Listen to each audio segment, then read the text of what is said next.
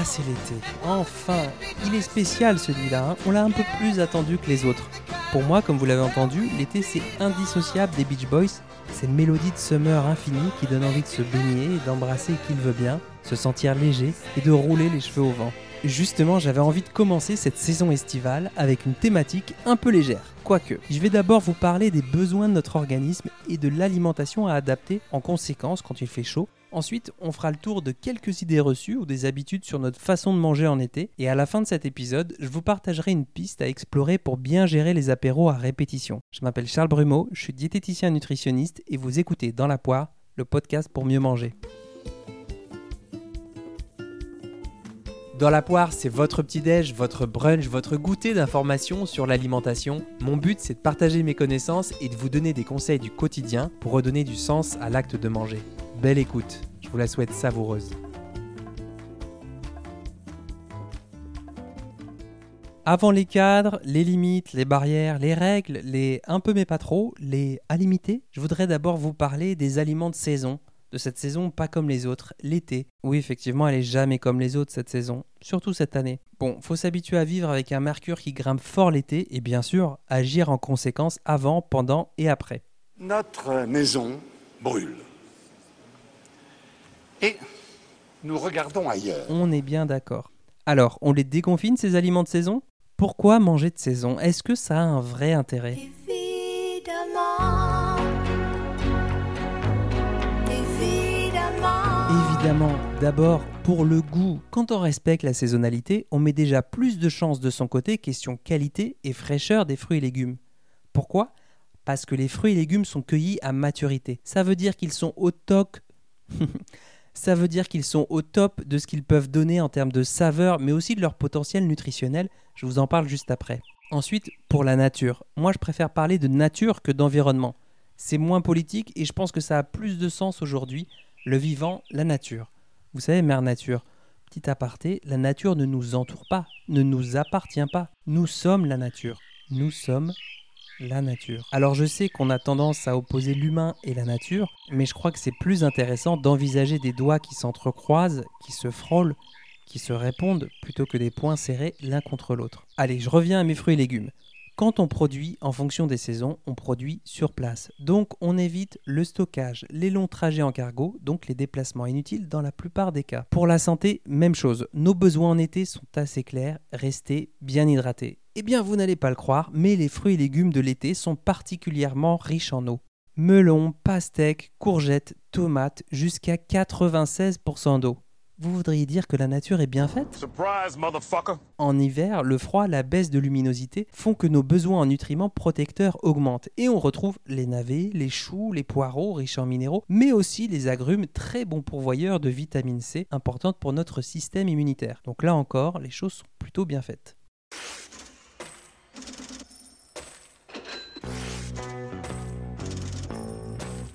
Enfin, autre raison de changer, le prix. Effectivement, c'est moins cher, c'est souvent moins cher quand on achète de saison.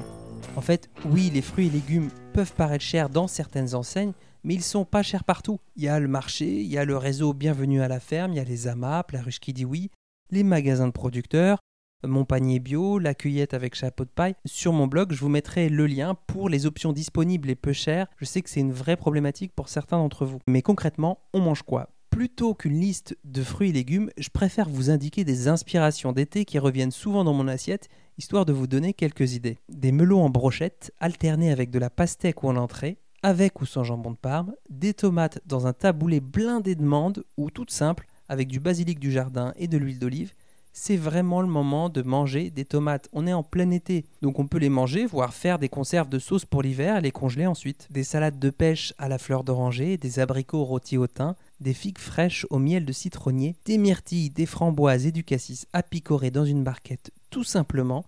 Et au passage, pour faire bien sûr le plein d'antioxydants, des substances qui vous aident à lutter contre la rouille de vos cellules. Côté légumes, des rondelles de concombre aux fines herbes, dans le yaourt au lait de votre choix, une salade de poivrons crus ou marinés dans de l'ail, du citron et de l'huile d'olive, des aubergines et des belles courgettes dans une ratatouille aux herbes de Provence, ou une salade de haricots verts avec des petits oignons blancs, ou alors avec de l'ail frais cru coupé minute. Avec l'oignon blanc et l'ail, on a des cousins de la famille des aliacées qui sont des prébiotiques. En fait, ce sont des substances qui ne sont pas digérées, qui contribuent à l'équilibre de la flore intestinale en favorisant le développement des bactéries probiotiques. Et ces bactéries probiotiques vont jouer un rôle positif dans notre immunité, mais aussi dans la fonction barrière de la muqueuse intestinale. Et n'oubliez pas, si vos fruits et légumes sont bio, pas besoin de les peler. Vous gardez en plus la majeure partie des vitamines dans leur peau.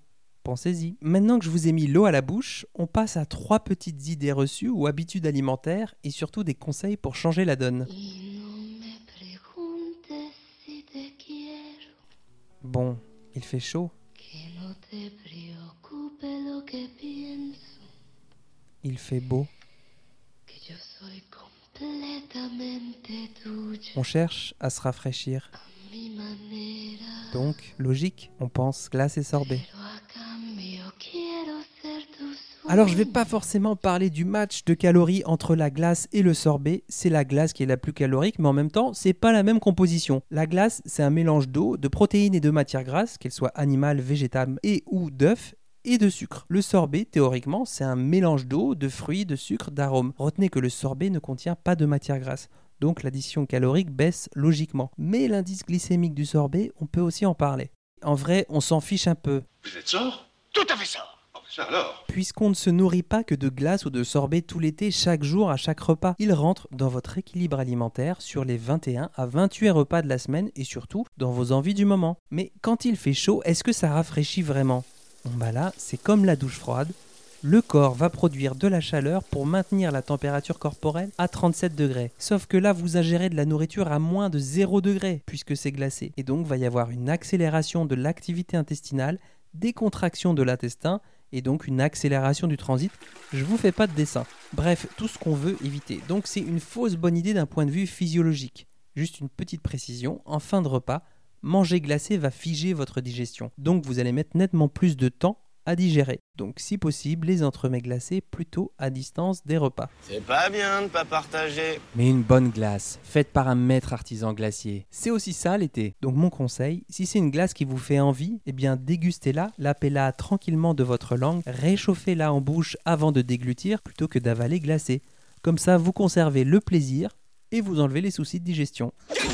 Il apprend vite Ensuite, l'été, c'est aussi la saison des grandes salades bien colorées voire une tendance à ne manger que des crudités parce que c'est light avec des gros guillemets que vous ne voyez pas, surtout si c'est sans sauce. Hmm, alors déjà, la provitamine A, vous savez, le bêta-carotène des carottes râpées, eh bien elle est liposoluble. Ça veut dire qu'elle a besoin d'un peu d'huile pour être bien assimilée par l'organisme. Sinon, elle passe par vous, elle vous traverse littéralement et c'est tout. Ça serait dommage car elle est impliquée dans les mécanismes d'une bonne vision, dans la croissance de nos cellules, le renouvellement des tissus. Et puis l'été, on marche plus, on nage, on se dépense plus. Donc à ne manger que des crudités, on oublie les féculents comme le riz, le blé, le quinoa, qui peuvent parfaitement agrémenter vos salades et qui vous permettent surtout une meilleure sensation de satiété.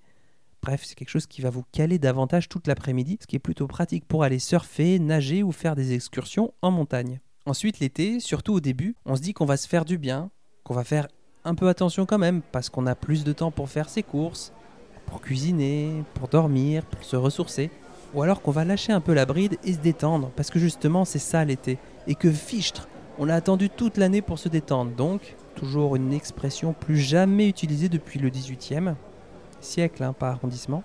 Eh bien en fait, l'une ou l'autre stratégie peuvent vous conduire à peu près au même résultat à la fin de l'été. La première option, c'est le je prends soin de moi en faisant un petit peu attention quand même. Eh bien, elle va marcher pendant l'été avec l'activité physique, le bon air, les petites crudités, les petites portions, les petits poissons grillés aux légumes sans crème fraîche ajoutée. Hop, on installe un léger déficit calorique, quelques centaines de grammes en moins, et au passage quelques petites privations, de glace, de petits beignets du marché, de quelques verres de rosé, pourquoi pas. À la fin de l'été, vous vous êtes rapproché un peu de la silhouette de votre idéal, peut-être. Mais avec le stress de la rentrée, celui du boulot, le rythme qui reprend, celui des enfants, vous lâchez ce petit contrôle mis en place et vous reprenez ces quelques grammes ou kilos en prolongeant la saison des apéros et la culpabilité d'avoir mis à mal vos efforts de l'été. Bref, une stratégie de bénéfice à court terme.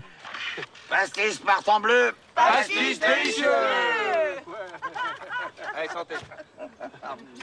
Alors On n'attend pas Patrick La deuxième option, je prends soin de moi en me lâchant avec les apéros, les barbecues. Donc là, ça dépend de votre état d'esprit. Ça pourrait être en mode je l'ai bien mérité, faut se détendre un peu. Ou faut se détendre un peu, mais bon, ça va direct dans les fesses.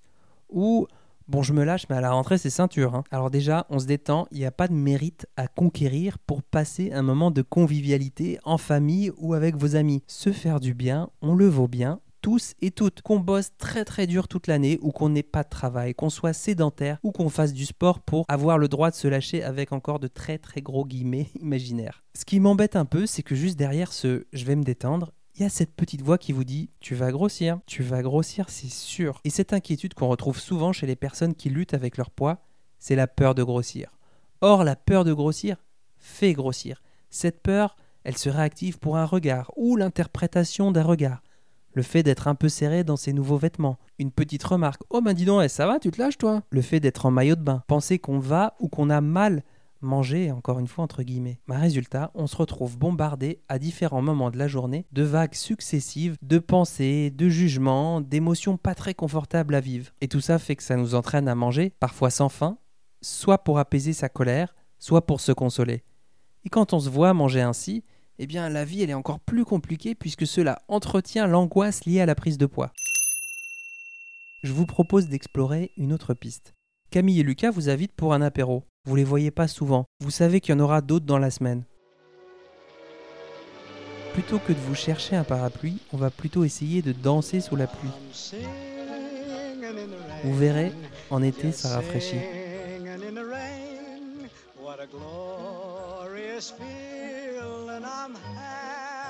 D'abord, accueillir avec douceur cette invitation. Observez ce qui se passe en vous plutôt qu'être euh, directement happé par ces pensées. Si ces pensées déboulent dans votre tête comme un chien dans un jeu de quilles, reformulez-les.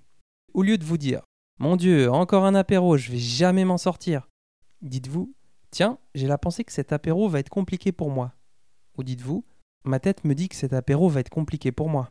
Et ça, ça participe de l'observation. N'hésitez pas à reformuler encore une fois ces, pensées qui vous arrivent comme ça. L'observation, c'est le contraire de la lutte. On est là, on observe ce qui se passe en nous, et cet accueil procure une régulation émotionnelle par le corps, j'allais dire même pour le corps. Mais c'est pas fini. Ensuite, je vous ai déjà parlé des valeurs, c'est ce qui est important et précieux pour vous et qui vous rapproche de votre vie idéale. Eh bien, peut-être qu'il est temps d'aller à leur rencontre. Chacun a ses valeurs. hein. Ça peut être prendre soin de soi, rire avec ses proches, vivre des moments de bonheur seul ou à plusieurs, entretenir sa forme et sa santé, être présent pour les autres, être indépendant financièrement. C'est pas toujours facile. Parfois, on peut dire je sais pas, mais on peut quand même se demander où ce je ne sais pas va nous mener si on continue à vivre avec des je ne sais pas. On a nos valeurs. Ensuite, troisième temps, reconnaître des directions. En gros, ça veut dire prioriser ses valeurs. Je reprends l'exemple de cet apéro qui arrive. Mettons que c'est important pour vous de passer régulièrement de bons moments avec vos proches, mais aussi d'entretenir votre forme et votre santé. Bah là, vous vous dites, mais comment je vais faire? Je suis coincé, il y a un conflit de valeurs. Demandez-vous qu'est-ce qui est le plus important pour vous, là, à ce moment précis? Qu'est-ce qui fonctionne le mieux pour vous?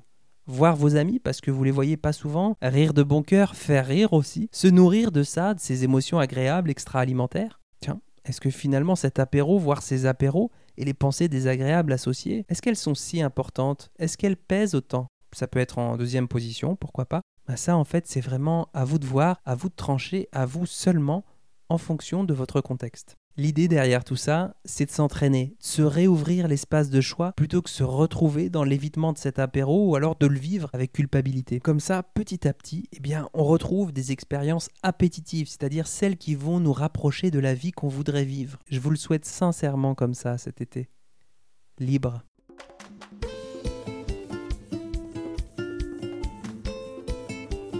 Si vous avez appris au moins une chose, une seule chose dans cet épisode, le meilleur moyen pour soutenir mon travail et m'aider à faire connaître dans la poire, c'est de le partager. Vous l'écoutez sur une appli de podcast, commentez, posez-moi des questions, proposez-moi des thématiques, comme ça j'apprendrai à mieux vous connaître. Si vous êtes sur Audible, Spotify ou Deezer, c'est top, partagez les bonnes ondes à vos proches. Si vous l'écoutez sur Apple Podcast, mettez-moi 5 étoiles, je sais que ça vous demande un tout petit effort, mais ça m'aide vraiment beaucoup pour la suite de l'aventure. D'ici là, restons en contact sur le blog charlesbrumeau.com, sur Instagram à charlesbrumeau, où vous trouverez un lien pour me rejoindre pour une consultation en visio. Merci de votre écoute, de votre attention, de votre temps. Mettez-les au service de votre alimentation.